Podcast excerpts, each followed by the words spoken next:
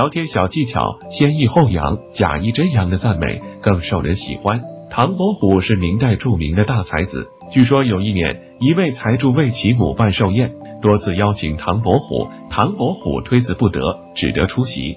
席间，财主请唐伯虎为母亲题诗，唐伯虎在众人面前不好推辞，于是乘酒兴挥笔写了第一句：“这个婆娘不是人。”财主五兄弟脸上勃然变色，婆娘就有鄙视之意。还不是人，这不是在骂人吗？这谁还受得了啊？唐伯虎不以为意，稍一叫默，提出第二句：“九天仙女下凡尘。”财主五兄弟脸色立即阴转晴，听上掌声一片。掌声还没有停，唐伯虎又挥毫写下第三句：“生下五男都是贼。”财主五兄弟怒目圆睁，几乎要动手打人了。唐伯虎微微一笑，写下了最后一句：“偷得蟠桃献母亲。”宾客们掌声雷动。财主五兄弟也眉开眼笑，这个故事就是先抑后扬、假意真扬的经典案例。先抑后扬、假意真扬的聊天技巧，就是先假意的否定、贬低对方，然后再正面肯定、赞美对方。通过前后强烈的反差、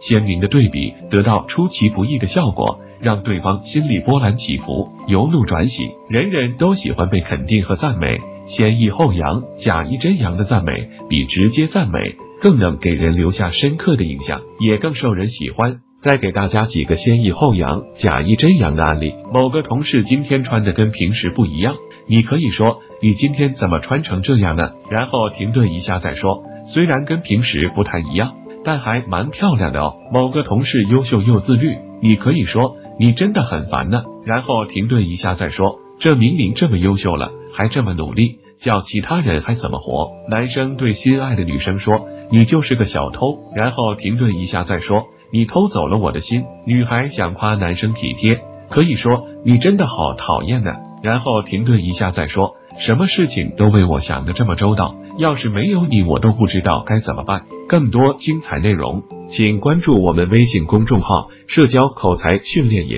加入训练营，轻松练口才。